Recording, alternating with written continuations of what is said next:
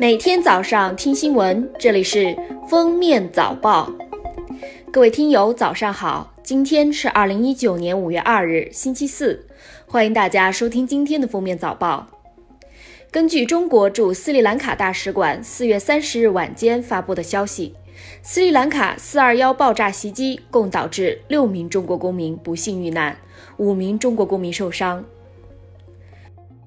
五一假期首日，北京故宫博物院游人爆满。据故宫博物院工作人员介绍，预计五一假期每日约八万人次游客聚集故宫。五月一日至五月四日的门票均已售完。自二零一九年五月一日起，北京交警将停止发放超标电动自行车的临时标志。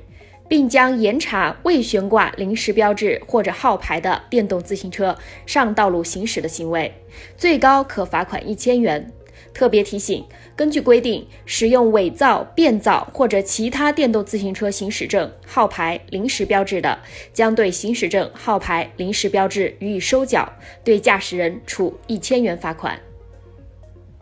江苏多部门近日就防控儿童青少年近视出台意见，明确严禁学生将个人手机等电子产品带入课堂，教学和布置作业不依赖电子产品，使用电子产品开展教学的时长原则上不超过教学总时长的百分之三十，原则上采用纸质作业。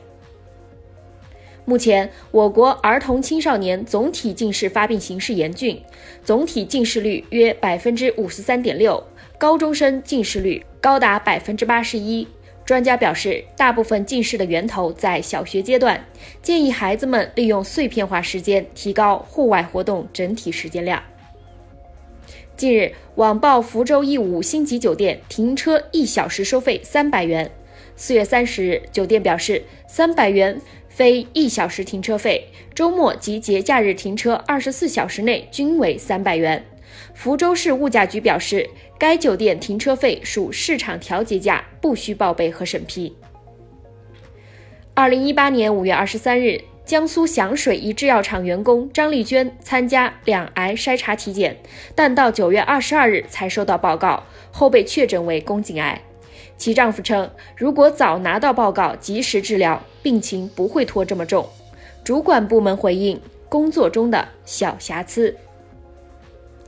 南京肖女士花一万两千元代购了一只名牌包，经过鉴定才知道这是假货。根据交易记录，民警在福建莆田抓获六名嫌疑人，他们将低价包加工成专柜奢侈品，每只包获利几千元至上万元，连专柜验货视频也是在。搭建的柜台中拍摄的，甚至雇佣外国人假冒视频中的销售。日前，六名嫌疑人被刑拘。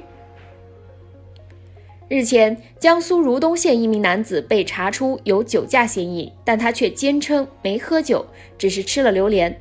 男子经过抽血验证，血液中确实不含酒精。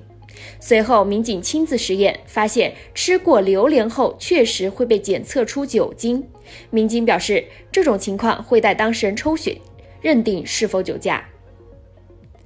近日，福建南平幼儿园内，一名小孩在蹦床攀爬，保育员为制止孩子危险行为，对小孩拉扯推搡，期间小孩头部撞到滑梯。四月二十九日，当地通报称，小孩经体检身体无碍，关停涉事幼儿园，辞退涉事保育员。